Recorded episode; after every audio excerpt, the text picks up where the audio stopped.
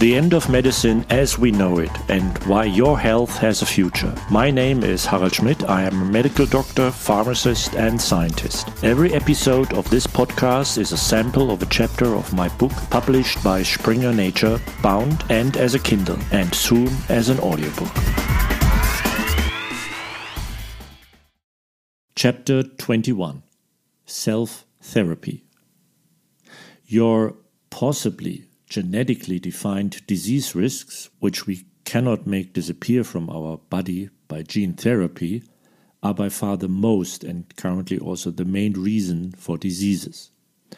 By far, most of these diseases, which are still often chronic, can be prevented with a high degree of probability by a lifestyle adapted to your personal specific risks, or at least their symptoms can be greatly reduced. And here you can and should become active yourself. However, as already mentioned, this must be done in a precise and targeted manner. Do not be fobbed off with general tips that are recommended to the entire population as a healthy lifestyle. Much of it will not apply to you and will only distract you from focusing on what is important. But if a doctor or human geneticist proves to you with hard facts that you personally have an extremely high genetic risk of developing Alzheimer's disease, and in particular, that your sleep disturbances and lack of exercise resulting in elevated blood pressure and your latent precursor of diabetes will make you highly likely to develop dementia in 25 years, then this will trigger tremendous motivation in you to change something about exactly these specific lifestyle parameters. But now for my self therapy tip via an app. If you ever want to analyze your sleep, you can do so with apps like Sleep Cycle, which I've had good experiences with myself. Besides the alarm function, the app records my nightly sleep cycles. In addition, I can enter how my day was, what I ate and drank, or otherwise did before sleeping.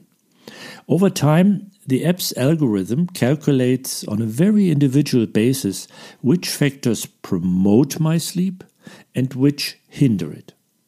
But all of these are just observations. They are not enough to treat persistent sleep disorders. This can also be done with apps.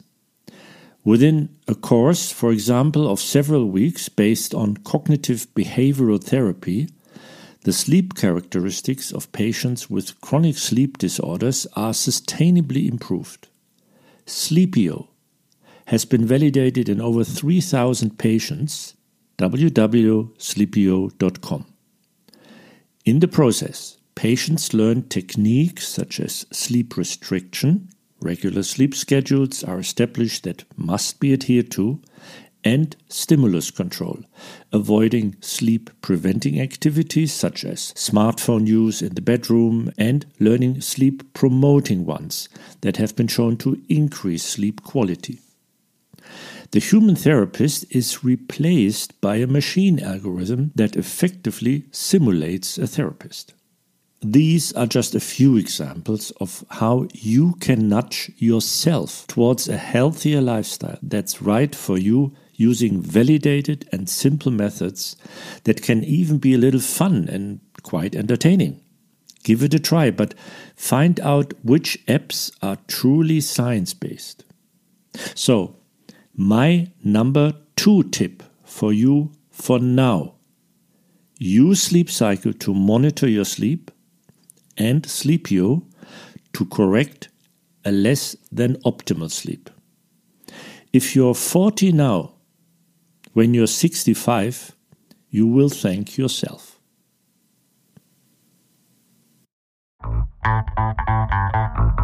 More about each chapter and how you can benefit from the new medicine already today, all in my book, The End of Medicine as We Know It, written in an easy to understand style, both for patients and hopefully not yet patients. Knowledge means health and quality of life.